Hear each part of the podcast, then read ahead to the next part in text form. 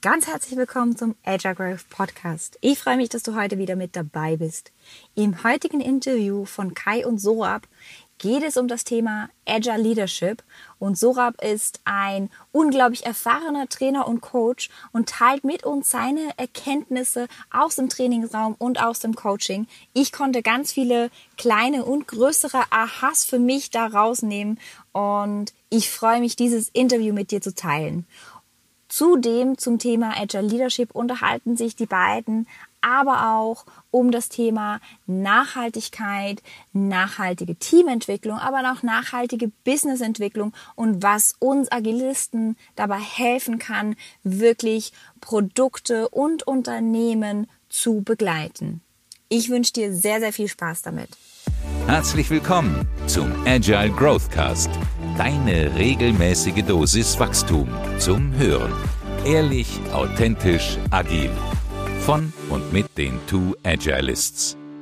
Herzlich willkommen zum Agile Growth Cast. Schön, dass du wieder zuschaust. Ja, was ist das für eine Hitze hier im Moment? Unglaublich. Ich habe hier schon den, den separaten Lüfter noch dazu gepackt.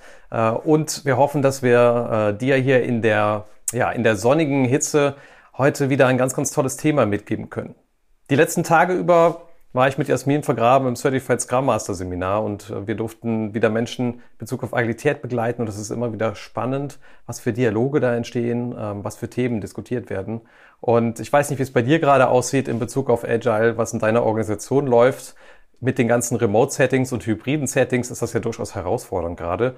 Insofern hoffen wir auch heute wieder inspirieren zu können in unserem Growthcast. Und wie ihr schon seht, Jasmin ist gerade wieder in ihrer Coaching-Ausbildung, aber ich habe gerade schon hier den äh, einen, einen kleinen Beitrag von, von ihr gekriegt. Und äh, Jasmin freut sich also digital sozusagen äh, hier mit kurz reinzuschauen. Und wenn du entsprechend in unserer Konversation hier mitmachen möchtest, dann herzlich gerne hier kommentieren in LinkedIn und im YouTube-Feed. Und wir bauen das in unser Gespräch ein, denn auch heute haben wir wieder einen ganz tollen Gast dabei.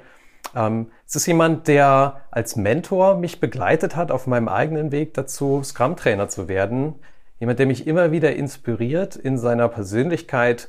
Jemand, der eine unglaubliche Eloquenz besitzt, der ein Familienmensch ist und einen äh, unglaublichen Wissensschatz hat zum Unternehmertum, zum Unternehmertum und zu Agile Leadership. Und deswegen freue ich mich ganz besonders, äh, Sorab, dass du dir heute die Zeit nimmst. Herzlich willkommen im Agile Growth Cast. Das freut mich, Kai. Danke dir für die Einladung. Natürlich danke dir und Jasmin. Schade, dass sie nicht dabei sein kann, aber ich freue mich extrem dabei zu sein. Ähm, ja, wir, es ist ja unglaublich was los im Moment in der Welt. Und ich sehe immer in Twitter, du bist ja sehr aktiv auch darin, das äh, Zeitgeschehen zu verfolgen. Und ich bin ein bisschen neugierig von den Dingen, die du so wahrnimmst im Moment in unserer Welt. Ich glaube, über VUCA haben jetzt viele schon was gehört was das ist, ne? diese, die Änderungen in unserer Welt. Gary Hamel hat ja auch drüber gesprochen. Und was ist eigentlich das, was du im Moment wahrnimmst, was die Covid-Geschichte jetzt da noch draufgepackt hat in Bezug auf diese VUCA-Welt, in der wir irgendwie als Unternehmer und auch als Unternehmen agieren müssen? Das ist eine sehr große Frage direkt zum Start. Ja. Ähm, also Mittlerweile tue ich mich ein bisschen schwer mit dem Begriff VUCA, mhm. weil je mehr man in die Historie eintaucht, desto mehr merkt man, dass ähnliche Phasen schon häufiger in der Geschichte der Menschheit, auch länderspezifisch oder regionspezifisch, existiert haben. Und ich glaube, eine Sache, die jetzt aktuell sehr stark zur Geltung kommt, ist etwas, was im Zeitalter der Aufklärung, sprich 1700 X, ähm, mehr und mehr auch diskutiert wurde, dass wir uns von all den Annahmen, die wir stellen, nicht unbedingt lösen müssen, aber dass wir zumindest die Annahmen kritisch hinterfragen müssen. Und wenn wir uns VUCA vielleicht jetzt nochmal als neues Phänomen anschauen, dann nehme ich da besonders den Punkt heraus, dass wesentlich schneller, wenn wir die Annahmen nicht eigenständig challengen, diese Annahmen vom Markt, vom Wettbewerb, vom Kunden, von unseren Mitarbeitern, von wem auch immer, gechallenged werden. Und dementsprechend wird uns dann äh, mehr oder weniger unbewusst und unfreiwillig aufgezeigt, wie falsch wir denn lagen. Aber wie gesagt, ich glaube nicht, dass das ein komplett neues Phänomen ist, sondern wenn man sich die Geschichte anschaut, gerade so die Geschichte der Philosophie, dann sieht man, dass dieses, diese, diese Diskrepanz oder dieser Kampf zwischen ich gehe nur mit einer Annahme rein und denke, es ist die absolute Wahrheit, versus den Leuten, die schon immer sehr kritisch all diese Annahmen hinterfragt haben, dass das schon immer stattgefunden hat und jetzt vielleicht noch mal ein ganzes Stück ähm, ja, stärker geworden ist. Mhm. Wenn man sich jetzt mal diese Trend von Agilität anguckt, als ich damals 2007 angefangen habe mit Scrum, da war das ja eine ziemlich weiße Landkarte hier in Deutschland. Dieses, diese Bewegung war noch irgendwie sehr klein und in den Kinderschuhen. Und jetzt ist das so ein Megatrend geworden, ne, in dem wir ja beide irgendwie auch unterwegs sind und äh, mit beeinflussen und mit diskutieren. Was ist das, was diesem Trend diesen Aufwind gegeben hat? Äh, wenn du sagst, auf der anderen Seite, das gab es eigentlich schon immer, dass man seine Hypothesen überprüfen sollte. Hast du, hast du eine Idee, wieso das jetzt besonders so relevant geworden ist für die Unternehmen? Ja, also ähm, ich meine, wir brauchen uns, wir bleiben mal im deutschsprachigen Markt, oder? Weil das wahrscheinlich für, für, für uns beide, aber auch für viele der, der Leute, die sich das, diesen Growthcast hier anschauen, ähm, das Relevante ist. Ich glaube, wir merken einfach, dass viele der Industrien, in denen Deutschland klassischerweise stark war, massiv von sogenannten Megatrends ähm, beeinflusst werden. Und einer dieser, dieser größten Trends ist das Thema digital. Ne? Und die kommen alle und sagen, wir brauchen eine Digitalisierungsstrategie. Grundsätzlich hätten sie das schon vor 20 Jahren machen müssen. Da war das schon abzusehen. In vielerlei Unternehmen haben sie auch schon vor 20 Jahren über Digitalisierung gesprochen. Und äh, dann vor ungefähr zehn Jahren haben sie angefangen, erste Dinge umzusetzen.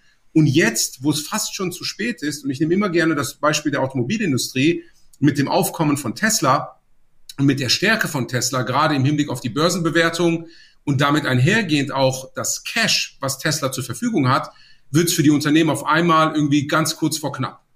Und ähm, die Unternehmen haben auch verstanden, dass wenn es darum geht, oder ich hoffe, sie haben es verstanden, ich glaube, bei einigen ist vielleicht noch gar nicht angekommen, wenn es darum geht, digitale Geschäftsmodelle aufzubauen oder grundsätzlich in neue Geschäftsmodelle reinzugehen, ist es umso wichtiger, jetzt kommen wir wieder zum Thema mit den Annahmen, systematisch die dahinterliegenden Annahmen zu identifizieren und dann wiederum entweder zu verifizieren oder zu falsifizieren, zumindest diese zu validieren, um dann wiederum in einem Inspect and Adapt Zyklus, das nichts anderes ist ja Scrum, ähm, zu einem, zu einem besseren Ergebnis zu kommen. Und diese ständige Veränderung und das Aufkommen von neuen Wettbewerbern die eben ganz anders vorgehen, als es die bisherigen Wettbewerber gemacht haben. Das treibt, glaube ich, ein ganzes Stück auch die Veränderung in den Unternehmen oder zumindest das Bewusstsein, dass Veränderung entstehen muss. Ob jetzt die Veränderung entsteht, das ist dann wieder ein ganz anderes Thema. Ne? Mhm. Ja, ich denke, Startup-Unternehmen haben das ja sehr in ihrer Kultur drin. Äh, wenn du einen dünnen Boden an Cash hast und dann irgendwie dahin kommen willst, dass du mit den begrenzten Ressourcen irgendwie was haben willst, was am Markt funktioniert, hast du ja keine Chance. Du musst iterieren, du musst auf den Markt werfen, oft auch ganz kleine Lösungen, die richtig hässlich und krüppelig sind, aber überhaupt mal das Lernen ermöglichen. Irgendwie scheint es aber doch so einen Trend zu geben, als größeres Unternehmen das wieder zu verlernen oder verlernt zu haben unterwegs. Ähm, wenn ich jetzt ein größeres Unternehmen besitzen würde, und es gibt ja immer diese Bewegung, ich kaufe mir vielleicht noch ein Startup dazu oder ich mache so einen kleinen Innovationsinkubator, wo dann die Leute mal andere Regeln haben, um Sachen wieder hochbringen zu können. Was ist aus deiner Wahrnehmung dieser Struggle, den die großen Unternehmen haben, immer wieder diese alte, ähm, diesen alten Spirit aufrecht zu erhalten oder wieder zurückzuholen, am Markt diesen Empirismus, hast du gesagt, ne, diese Empirie auch wieder hinzukriegen. Warum geht das verloren? Und hast du eine Idee, was hilft? Ja, ähm, oh, das sind auch wieder so, so viele Themen, die man da reinbringen kann. Ähm, ich fange mal mit dem ersten Punkt an, den du gesagt hattest. Das große Unternehmen, das Verlernen. Äh, ich glaube, das Verlernen startet damit, dass sie zu sehr von sich selbst überzeugt sind. Große Unternehmen sind deswegen groß, weil sie irgendwann mal in ihrer Historie nicht nur Product Market Fit hinbekommen haben, sondern echt ein gutes Geschäftsmodell aufgebaut haben. Nehmen wir das Beispiel VW. VW war ja, gibt's ja nicht irgendwie seit 2000 Jahren. VW gibt's seit irgendwie 80 Jahren. Und äh, die haben irgendwann mal, Käfer, ein erstes großes Produkt, später irgendwie der Golf, haben sie ein gutes Geschäftsmodell aufgebaut. Mit allem, was dazugehört. Pre-Sales, Sales, After-Sales, alles, was dazugehört. Und irgendwann, glaube ich, werden diese Unternehmen zum, zum Teil auch ähm, überheblich. Und in dem Moment, wo man überheblich wird, ich mache gleich noch eine Analogie zum Sport, geht man viel zu häufig davon aus, dass man Dinge weiß, obwohl es noch Annahmen sind. Und in dem Moment, wo man davon ausgeht, dass man Dinge weiß, obwohl es noch Annahmen sind, geht man nicht mehr hin und versucht, diese Annahmen systematisch zu validieren. Und wo das aufhört, hört quasi Empirismus auf. Und dann neigt man dazu, wenn man denkt, ich weiß die Sachen, auch sehr langfristige Pläne zu machen. Wir kennen das beide aus diversen irgendwie IT-Projekten oder auch anderen Produktentwicklungen und merkt dann viel zu spät im Laufe des Projektes oder sogar zum Ende erst des Projektes, dass viele der Annahmen, die man initial getroffen hat, ich nenne diesen Zeitpunkt initial immer unseren dümmsten Zeitpunkt, dass die überhaupt nicht richtig waren. Und schon hat man dann das erste Desaster.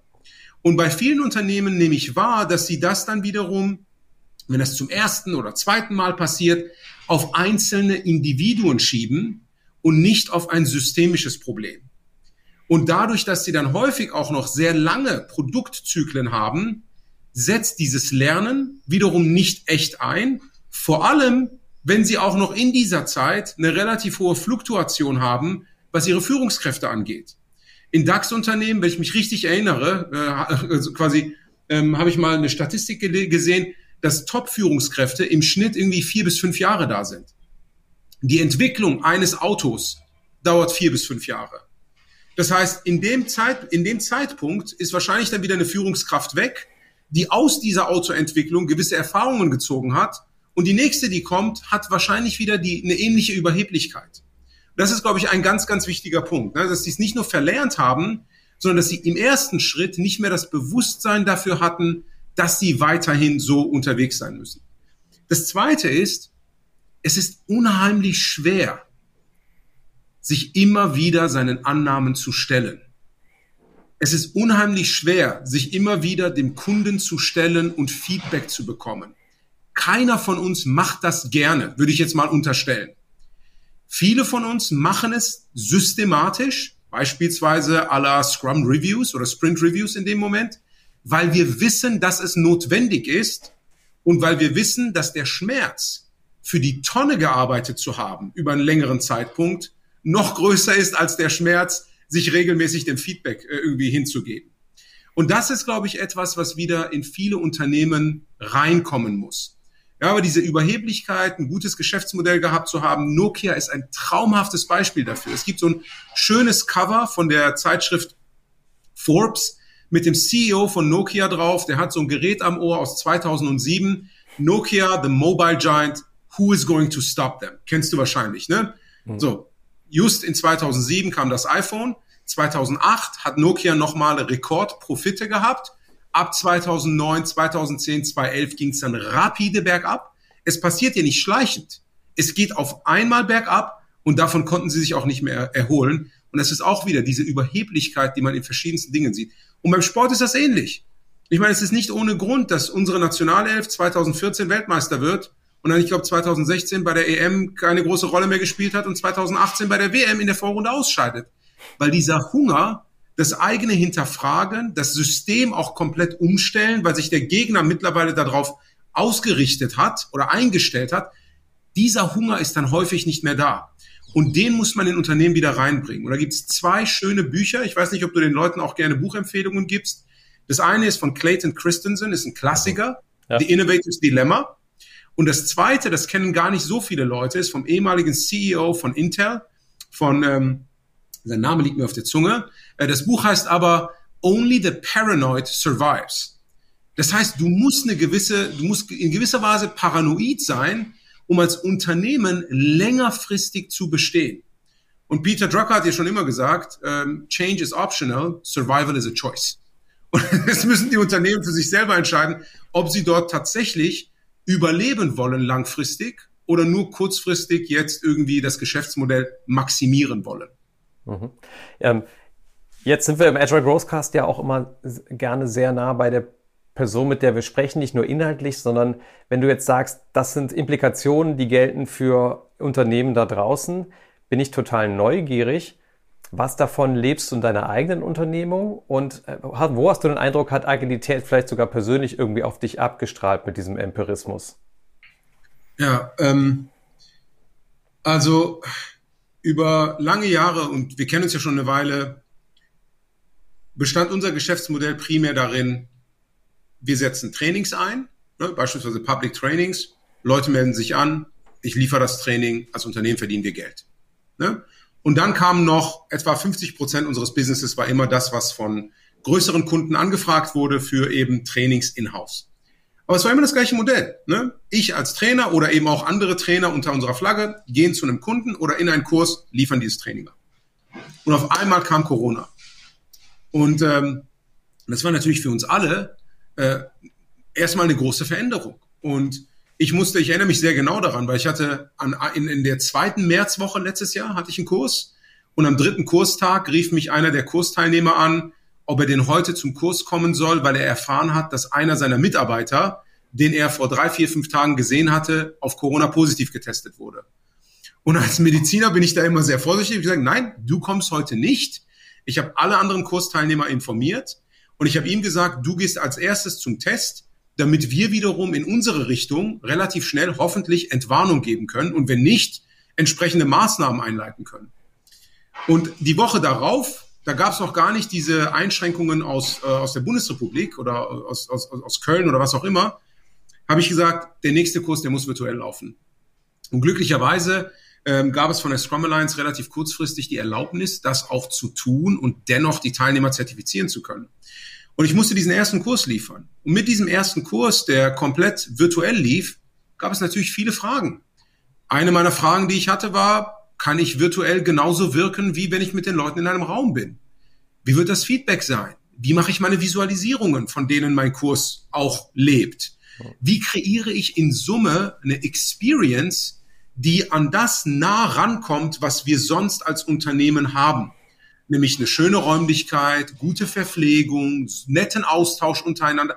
All das sind ja Elemente. Es ist ja nicht nur das Wissen, was von meiner Seite in Richtung der anderen fließt, sondern es gibt viele Elemente, die aus einem Kurs einen guten Kurs machen. Und wir haben direkt einige Experimente gemacht. Ich habe einen Freund von mir mit dazu genommen, den Holger, der hat im, ähm, am ersten Tag hat der, während ich erzählt habe, am iPad live visualisiert. Ah, ja. Wir haben quasi Holgers Screen geteilt und ähm, am, da habe ich direkt Feedback gemacht am Ende des ersten Tages, auch diesbezüglich. Und die Leute waren natürlich begeistert von seiner Visualisierung, haben aber gesagt, hin und wieder war das nicht synchron mit dem, was Sorab erzählt hat. So. Gerade die Leute, die vielleicht schon mal bei mir in einem anderen Kurs drin waren. Dann habe ich gesagt, okay, am zweiten Tag probieren wir das neues Experiment, ja. Ich visualisiere selber an einem iPad. Da kam, haben wir schon mittags wieder Pause äh, Feedback gemacht, haben die Leute gesagt, ja, das ist besser. Auch wenn Holgers Zeichnungen schöner sind, aber Synchronität, Synchronität ist besser. Und mitten am zweiten Tag habe ich, ich hatte die Flipcharts hinter mir, mehr so als Deko, weil es hinten im Büro nicht so schön aussah. Und intuitiv, ein Teilnehmer hat eine Frage gestellt, habe ich mir einen Stift geschnappt und habe angefangen, auf diesem Flipchart hinter mir etwas zu malen. Und da haben die Teilnehmer, mehrere von denen haben gesagt, stopp. Ich so, okay, was habe ich falsch gemacht? Die so, so visualisieren, das ist das Beste, mach so weiter. Das heißt, ähnlich wie bei vielen Innovationen ist das mehr oder weniger aus Zufall passiert. Und das hat mich dann dazu gebracht zu sagen, okay, was waren bisher all meine Annahmen im Hinblick auf meine Live-Kurse? Und lass uns mal hingehen und überlegen, was sind die Outcomes, die wir bei den Leuten erreicht haben? Und wie können wir jetzt möglichst viele dieser Outcomes in einem virtuellen Kontext machen? Und nach zwei, drei Wochen bin ich dann einen Schritt weiter gegangen und gesagt, okay, wir hatten so lange diese Annahme, dass wir nur in einem Live-Kontext und in Präsenz wirken können. Das Feedback aus unseren ersten virtuellen Kursen zeigt, es ist weiterhin super. Wir können auch so wirken. Die Leute sind begeistert.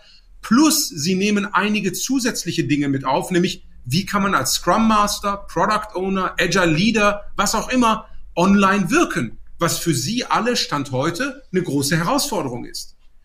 Und da bin ich ihnen gesagt, was wäre, wenn ich das Ganze jetzt nochmal im Hinblick auf einen Nicht-Live-Kurs evaluiere?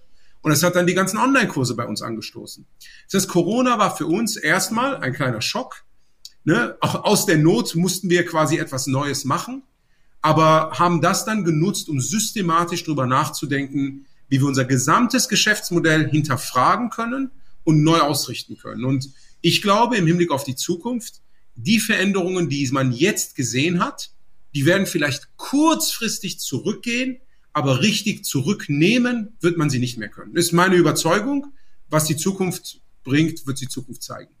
Da hat sich auch, ganz ehrlich, mein Bild auch gewandelt. Ich war da, glaube ich, eher so wie Tobias Meyer, irgendwie mit dem äh, des Volkes Scrum, kennt vielleicht der eine oder andere das Buch, äh, wo noch so die, die Grundhaltung drin war, eigentlich kannst du Scrum nur vor Ort machen und nur vor einem Taskboard, einem physikalischen. Und jetzt irgendwie, wo wir alle dazu gezwungen waren, so zu arbeiten, äh, auch mein, auch mein Geisteshandel und auch lustigerweise der von äh, Tobias Meyer in die Richtung zu gehen, das funktioniert tatsächlich ja auch online ziemlich gut, diese Remote-Kollaboration. Und das fand ich war jetzt ein schönes Beispiel, was du beschrieben hast, wie ihr entsprechend den Empirismus da gelebt habt, um eure Produkte anzupassen und dann noch den Leuten mitzugeben, wie kannst du denn remote überhaupt, ich sag mal, sinnvolle Beziehungsarbeit machen, so als Scrum Master und äh, dafür sorgen, dass auch der Funke überspringt, denn oft geht es ja auch darum, als Agilist, dass man Konzepte, Ideen irgendwie verkauft. Und verkaufen ist ja Emotionen übertragen. Und wenn ich das nicht irgendwie hinkriege in irgendeinem Raum, dann bleibt auch die beste äh, das beste Modell, die beste Idee einfach irgendwo stecken, kommt nicht beim Team an, geht nicht in die Organisation, geht damit nicht in die Veränderung rein. Ähm, ja. Jetzt mit dem geteilt, du hast gerade ganz kurz Agile Leadership angesprochen. Und jetzt haben wir ja schon so eine Schleife gedreht über, was heißt eigentlich gerade so, wie die Welt unterwegs ist und die Veränderungen, die wir jetzt gerade alle am eigenen Leib erlebt haben. Wenn ich jetzt Führungskraft bin in Organisationen und möchte irgendwie darüber nachdenken, wie könnte ich denn agiler führen? Was, was sollte da irgendwie auf meiner Agenda stehen? Womit muss ich mich auseinandersetzen? Was ist vielleicht anders als vorher, wo ich vielleicht auch geführt habe, vielleicht eher klassisch orientiert? Was macht so ein Agile Leader eigentlich aus? Ja, ich würde ähm, da auch erstmal einen Schritt zurückgehen, weil mit je mehr Führungskräften ich arbeite, merke ich desto mehr, dass die meisten Führungskräfte gar nicht bewusst führen. Was meine ich damit? Selbst wenn sie an der Business School oder was auch immer waren, dann haben sie beispielsweise einen Master in Business Administration gemacht. Das heißt ja nicht, dass ich als Führungskraft wirken kann. Ich habe gelernt, ein bestehendes Geschäftsmodell zu managen. Ich habe nicht unbedingt gelernt, ein Individuum, geschweige denn ein Team, geschweige denn eine Organisation systematisch zu führen. In meinen Scrum Master Kursen, in meinen Agile Leader Kursen stelle ich immer die Frage, wer von euch nutzt systematische Wege, ein Team zu entwickeln? Und die meisten heben die Hand gar nicht. Und die paar, die die Hand heben, bringen dann so Sachen wie, ja, wir machen mal Teambuilding. Ist ja kein systematischer Weg. Weil selbst wenn es das wäre, wäre die Frage, wie machst du denn Teambuilding? Und meistens holen sie sich da immer extern irgendjemanden dazu, der dann mit dem Team irgendwie ein paar Übungen macht und dann vielleicht ein gemeinsames Abendessen. Aber wenn man über systematische Teamentwicklung, geschweige denn Organisationsentwicklung spricht, da sind die meisten Führungskräfte, nicht alle, die meisten sehr, sehr dünn aufgestellt. Und da fängt es schon an. Also ich glaube, Agile Leadership oder das, was ich versuche den Leuten mitzugeben, ist erstmal ein Bewusstsein dafür zu schaffen, dass ich wesentlich systematischer, wesentlich bewusster, professioneller auch führen muss. Und dazu muss ich ein gewisses Skillset aufbauen. Für mich ist Leadership, Management, ich sehe da gar nicht so den ganz großen Unterschied. Ich weiß, da kann man sehr große philosophische Diskussionen zu führen ist tatsächlich eine Profession. Und jede Profession, ne, ich komme aus dem Medizinbereich, das ist eine ganz klare Profession mit einem ganz klaren Ausbildungspfad. Studium und anschließend Facharztausbildung. Diese Form der Ausbildung gibt es in der Führung nicht. Stand heute gibt es die einfach nicht. Es gibt einzelne Unternehmen, die haben einzelne Curricula für sich intern zusammengestellt, mal besser, mal weniger gut. Aber die meisten Führungskräfte, so wie ich sie wahrnehme, so wie ich sie sehe, haben das nicht. Und es geht erstmal für mich, das Bewusstsein dafür zu schärfen, okay, ich habe noch ganz, ganz viel zu lernen.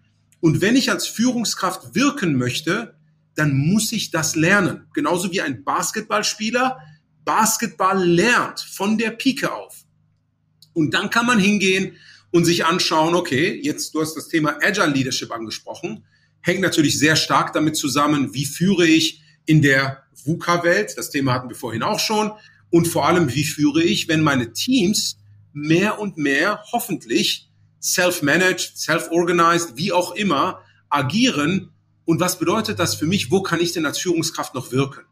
Und nachdem man das initiale Bewusstsein für professionelles Führen geschaffen hat, kann man dann hingehen und im nächsten Schritt über situatives Führen sprechen und den Leuten konkrete Tipps und Tricks mit an die Hand geben, was man in einem One-on-One-Meeting machen kann, was man in einem Team-Meeting machen kann, wie man sauber eine Strategie entwickelt, wo der Fokus einer Führungskraft liegen sollte im Vergleich zu den Leuten im Team, ne, die quasi die tagtägliche Arbeit machen. Jeff Bezos sagt immer, die Führungskraft ist drei Jahre in der Zukunft. Du kannst von den Teams nicht erwarten, im Alltag zu sein und gleichzeitig in der Zukunft zu sein. Das sind immer sehr schwierige Dinge, diese Balance da zu finden. Da kann die Führungskraft definitiv mitwirken. Also es gibt so viele Dinge, die eine Führungskraft machen kann, aber das Erste, was gemacht werden muss, ist das Bewusstsein dafür zu kreieren, Führung ist eine Profession und wie bei jeder anderen Profession muss ich das von der Pike auf lernen und üben, weil ohne Üben werde ich auch nicht wirklich gut da drin. Jetzt ist es ja, wir, wir arbeiten ja beide viel mit Scrum und du hast gerade gesagt, ne, die, die Führungskraft drei Jahre in der Zukunft vorausdenken. Da bin ich ja irgendwie direkt beim Product Owner in so einem agilen Team. Der sollte diesen strategischen Blick haben. Mhm. Wie siehst du das Verhältnis zwischen den Agile Leadern und so einem Product Owner? Weil wenn du sagst, es gibt einen Ausbildungspfad zum Product Owner, für den haben wir ja einen Ausbildungspfad. Der kann sich da ganz viele Modelle, Story Mapping äh, und so weiter alles draufziehen, um eben diese Art der Führung auch über ein Produktziel entsprechend das hinzubekommen. Wie ist die Relation zwischen jetzt irgendwie einem Manager in der Organisation und diesen agilen Teams? Denn die sollten sich doch eigentlich selber managen. Braucht es den dann noch?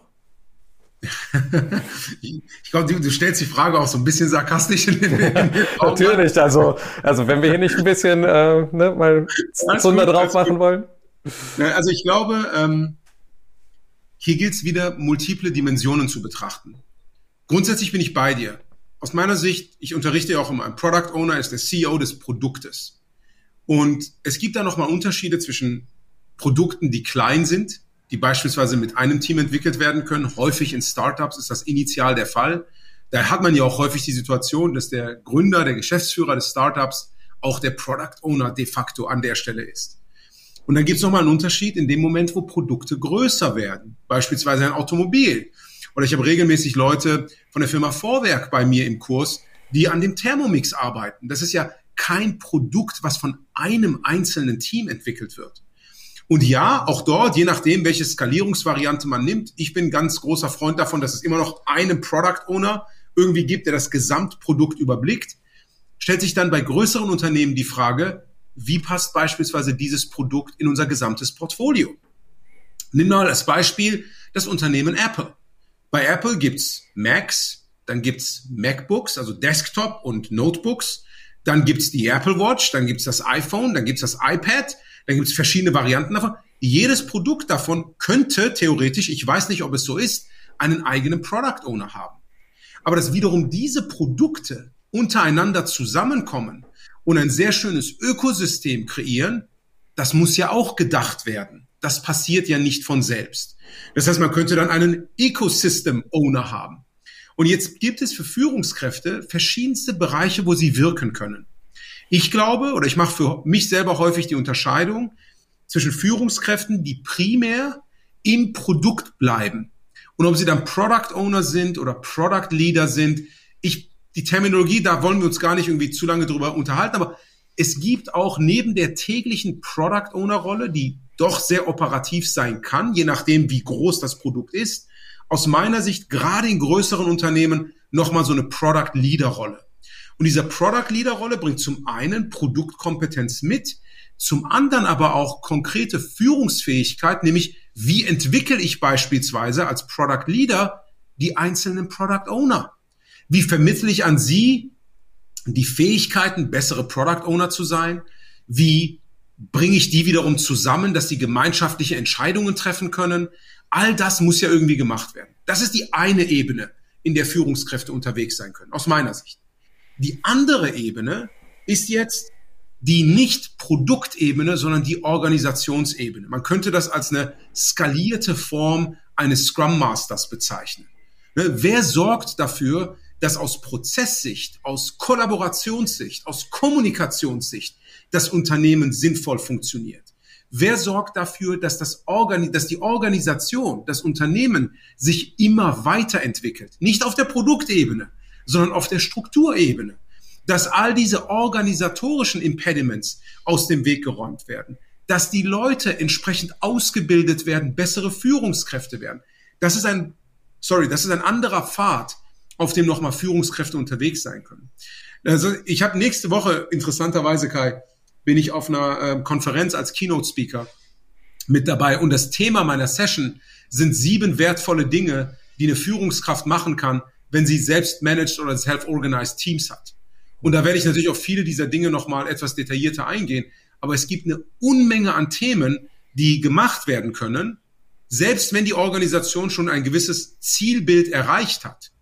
Aber vorher muss man die Organisation, wenn es überhaupt so ein Zielbild gibt, überhaupt mal in Richtung dieses Zielbildes führen. Und auch das erfordert unheimlich viel Leadership von den Leuten, die in der Organisation sind oder zukünftig eben als Führungskräfte in eine Organisation reinkommen. Mhm.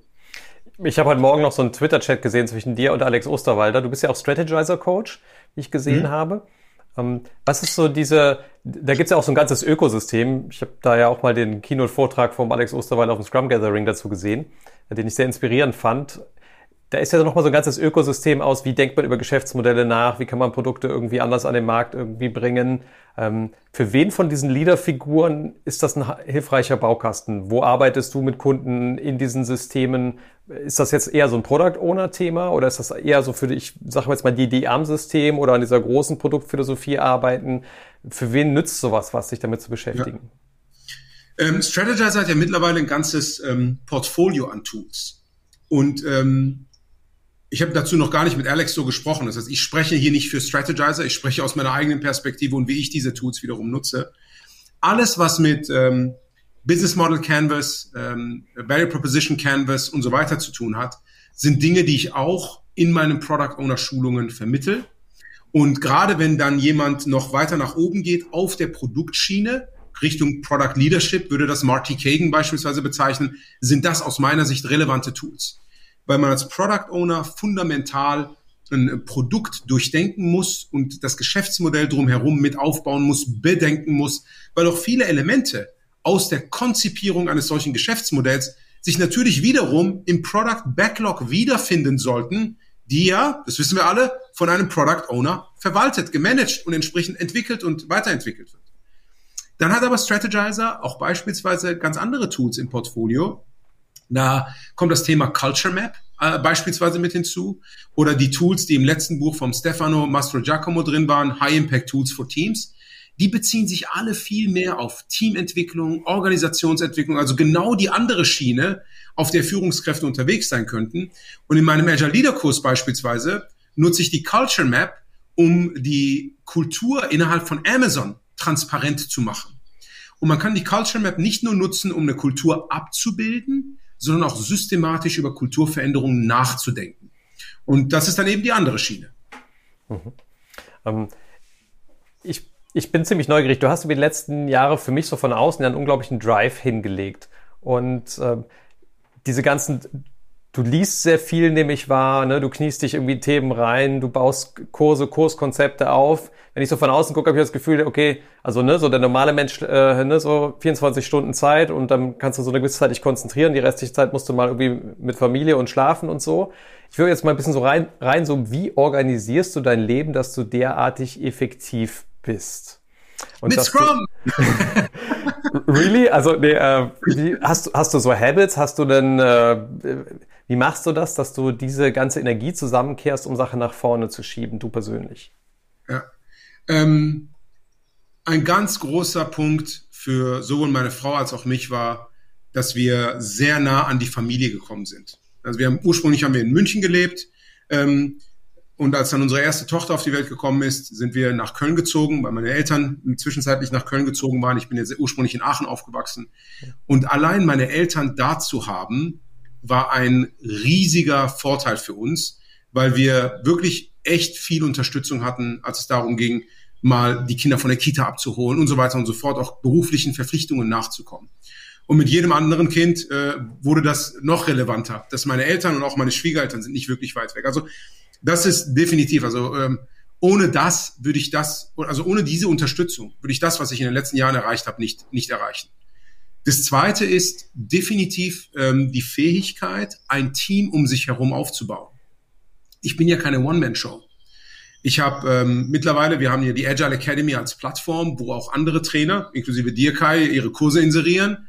Und da, ich will nicht sagen, da mache ich gar nichts mehr, aber ich habe vor etwa zwei Jahren die Product Ownership davon an meine Kollegin, an die Janet abgegeben. Und ähm, die ist super in das Thema reingewachsen. Ich bin einmal in der Woche eine Stunde mit ihr im Sparring, manchmal noch mal ad hoc etwas häufiger.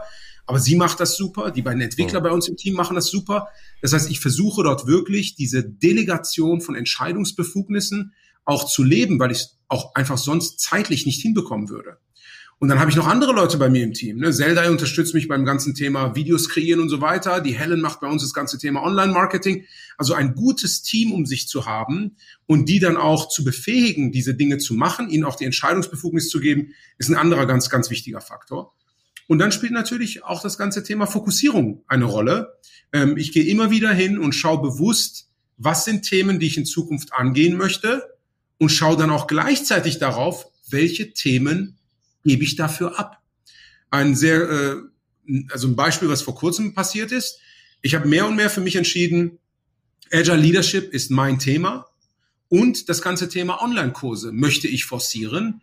Der Content muss erstellt werden und so weiter. Dafür muss ich mit anderen Dingen aufhören. Und ich habe beispielsweise aufgehört, meine Public Certified Scrum Master Kurse zu geben. Und auch bei den meisten Kunden, wo ich in der Vergangenheit viele In-house Certified Scrum Master Kurse gegeben habe, ziehen wir mehr und mehr andere Trainer mit rein, die das machen.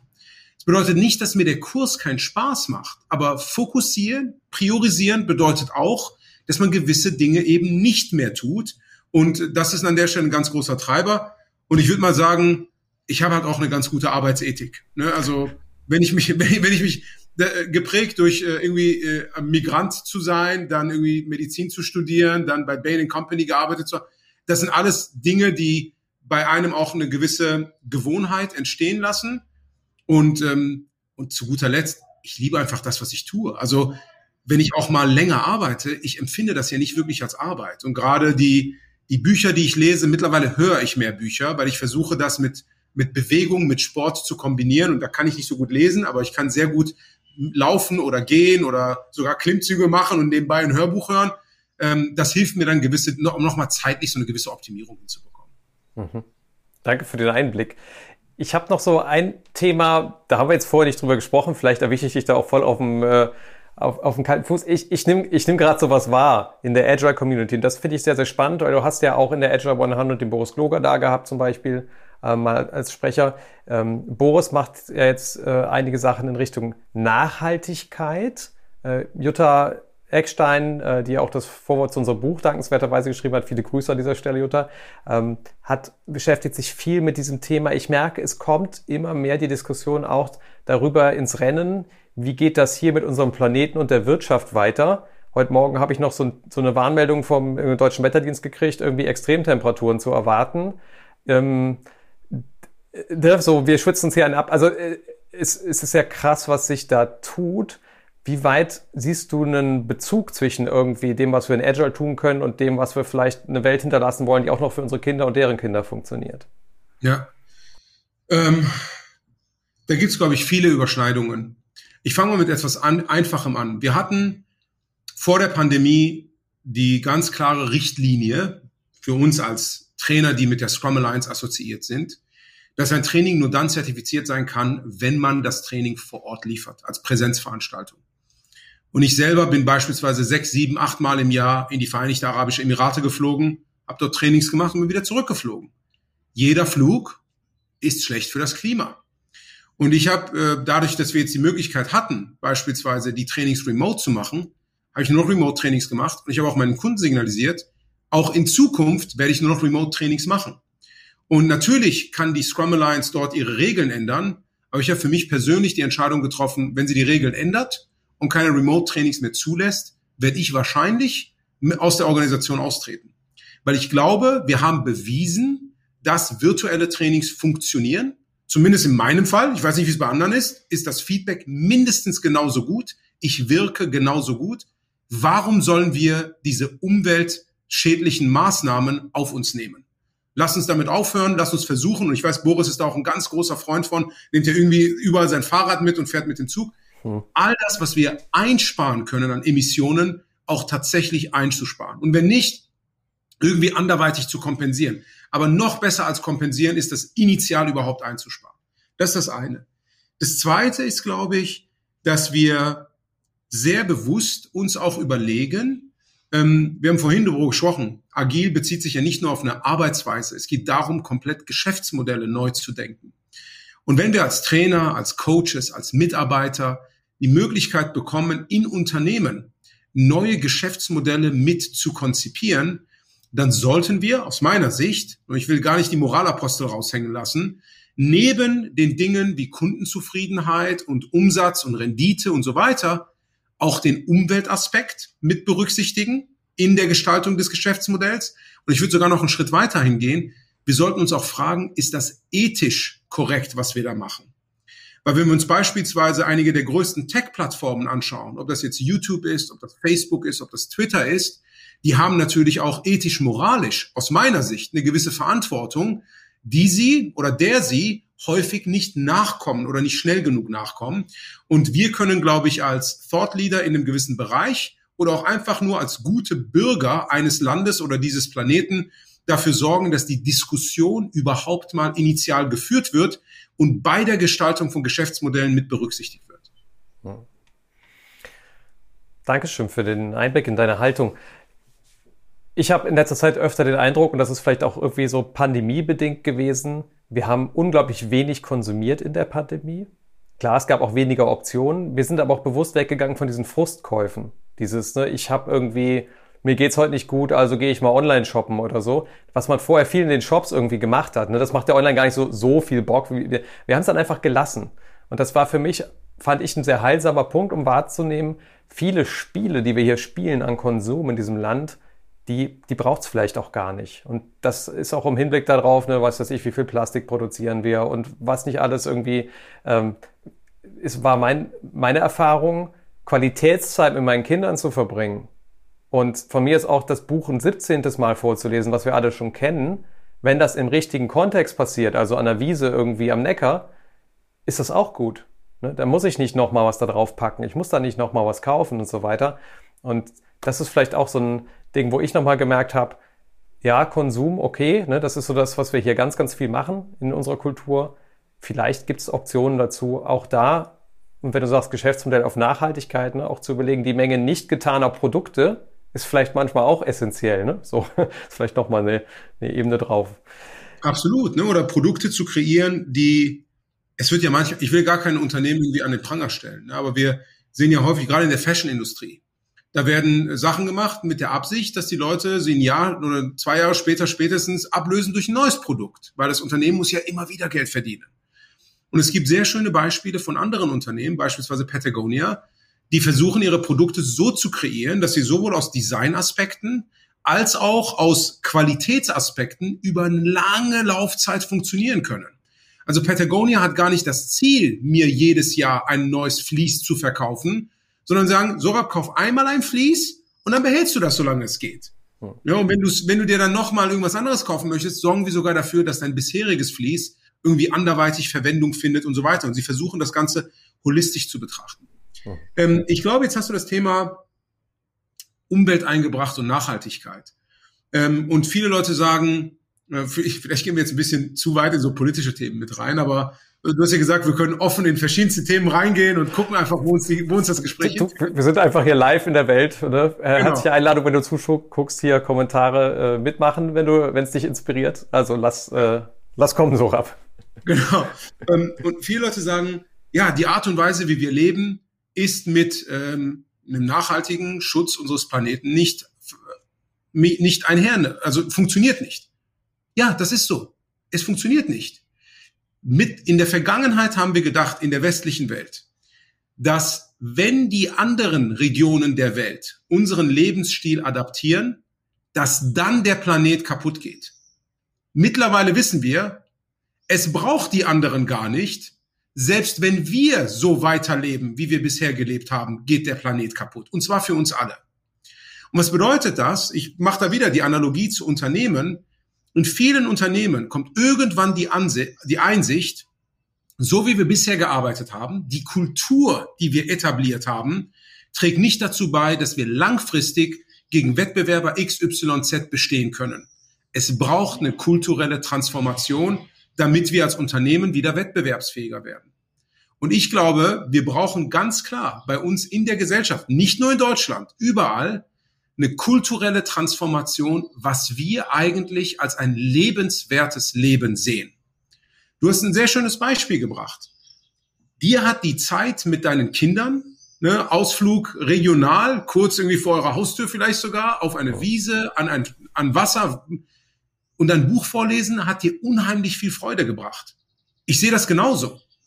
Und in der Vergangenheit dachten vielleicht viele Leute, oh, ich muss erst nach Thailand fliegen, um Freude zu empfinden. Oder, keine Ahnung, ein neues Auto kaufen oder was auch immer.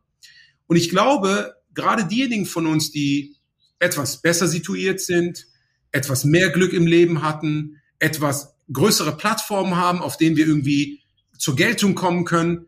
Wir können vielen anderen Leuten vorleben, wie ein Leben mit viel Lebensqualität aussehen kann, was gleichzeitig mit Nachhaltigkeit und Umweltschutz einhergeht.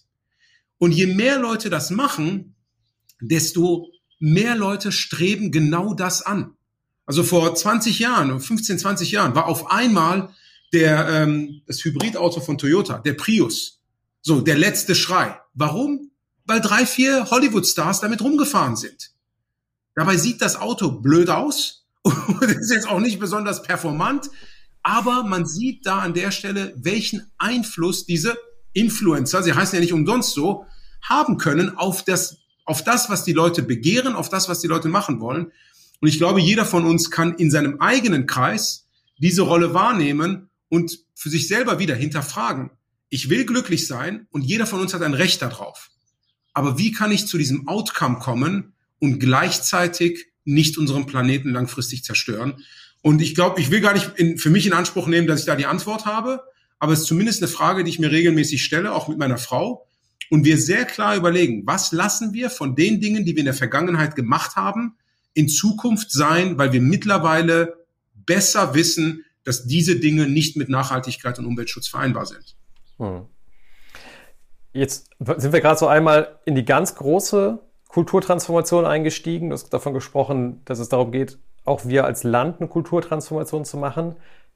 Viele, die jetzt den Growthcast hier angucken, sind ja vielleicht eher in diesem kulturellen, also in ihrem einzelnen Verhalten, vielleicht in ihrer Umgebung da, aber auch viel als Kulturtransformation in Unternehmen drin.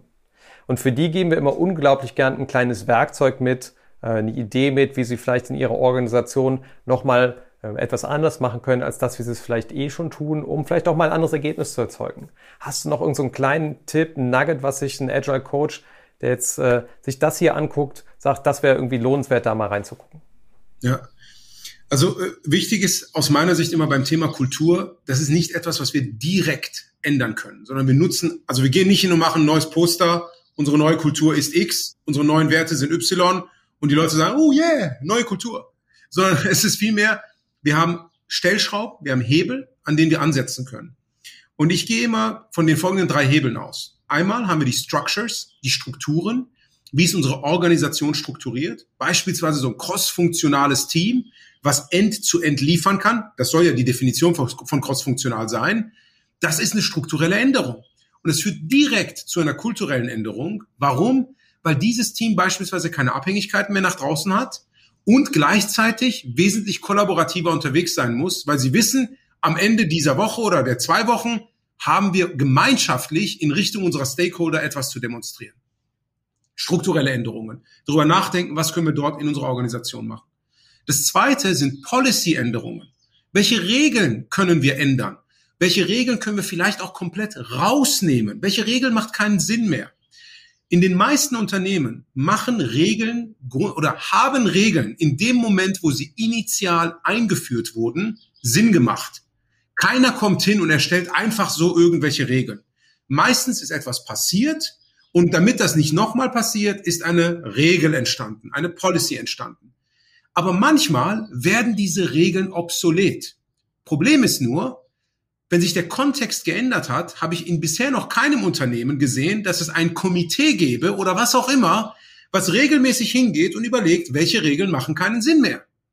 Gleichzeitig gibt es aber viele Leute, die sich an diesen Regeln aufreiben, ne, die tagtäglich von diesen Regeln quasi eingeschränkt werden, nicht innovativ genug, kreativ genug, was auch immer agieren können.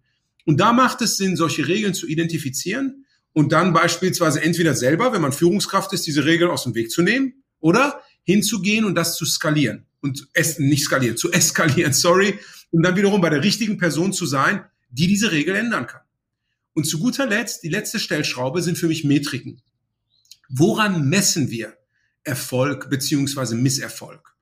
Und da kann man als Unternehmen wirklich hingehen und gerade wenn es darum geht, mehr Nachhaltigkeit, mehr Kundenzentrierung oder was auch immer, mehr Innovation, Time to Market einzubringen, diese Metriken häufig initial mal einzuführen. Weil du wirst das wahrscheinlich kennen. Du kommst mit einem Unternehmen ins Gespräch und die sagen dir, ja, wir sind einfach zu langsam. Okay, zu langsam im Hinblick auf was? Ja, bis unsere Produkte im Markt sind. Okay, messt ihr denn, wie langsam ihr seid? Nee, ist ein Gefühl. Okay, ja, dann lass uns das doch messen. Wie lange brauchen wir im Schnitt, dass ein Produkt in den Markt kommt? Und dann können wir nämlich auch sehen, welche Veränderung oder welche Verbesserung durch all die Maßnahmen entsteht, die wir dann einführen. Also Structures, Policies und Metrics, das sind Hebel, an die man ansetzen kann, wo man diverse kleine oder auch größere Experimente machen kann und daraus bedingt wiederum eine kulturelle Veränderung voranbringen kann. Hm. Klingt ein bisschen so, als ob manche äh, Regeln, sowieso Geisterregeln noch in der Organisation irgendwie drüber hängen und man dann Regeln. Ne, Im Prinzip so die Frage der, der innere Ghostbuster, ja, wie kriege ich da, ähm, wie, wie kriege ich die Geister aus meiner Organisation heraus, um dann nicht äh, sich daran zu orientieren, was mal früher wichtig gewesen war. Gefällt Absolut. mir. Gefällt mir. Wie zum Abschluss, jetzt sind wir so in der Schlusskurve und da hätte ich noch die Frage, dein Wunsch für die Zukunft von uns allen. Ist auch vielleicht wieder was Größeres, aber du darfst dir was wünschen beim Universum. Was darf sein? Ich, ich darf mir was wünschen. Also mein Unternehmen hat, die, hat, hat sich eine ganz klare Mission gesetzt. Äh, wir wollen die Gesellschaft, nicht nur Unternehmen, wir wollen die Gesellschaft produktiver, ähm, more, ich sage es immer auf Englisch an der Stelle, more productive, more humane and more sustainable. Also produktiver, humaner und nachhaltiger machen. Und ich hoffe, dass uns mit all unseren Promotoren und Partnern da draußen das eben auch gelingt. Und ähm, das wäre mein Wunsch, dass wir, dass mehr und mehr Menschen tagtäglich zu einer Arbeit gehen, die sie erfüllt, wo sie Spaß haben, wo sie coole Produkte bauen, die wiederum Impact auf die Gesellschaft haben und uns allen weit, und uns alle weiterbringen. Herzlichen Dank, Sorab, dass du heute da warst im Growthcast und wenn du jetzt zugeschaut hast ähm, und Sorabs Arbeit weiterverfolgen willst, dann darf ich dir recht herzlich ähm, seine Online-Kurse empfehlen. Ich verlinke dir entsprechend hier drunter und du kannst noch weiter eintauchen in die Art und Weise, wie Sorab diese Dinge beschreibt. Und ähm, genau, falls du auch selber in den Genuss kommen möchtest, als Agile Coach Scrum-Trainings zu halten und die Welt ebenfalls zu einem hoffentlich dann besseren Ort mitzugestalten, in dem Sinne, was wir heute in diesem Interview alles gehört haben, die Faktoren, die wir beeinflussen können in Bezug auf Produktivität, Nachhaltigkeit und eine äh, lebenswerte Welt ist vielleicht so die große Klammer, auch wenn sich das manchmal sehr weit weg anfühlt in unseren Unternehmen, dann freuen wir uns auch, wenn du einen Blick wirfst auf unser Buch, das kann man vorbestellen und wenn du bald wieder dabei bist bei unserem Agile Growth Cast.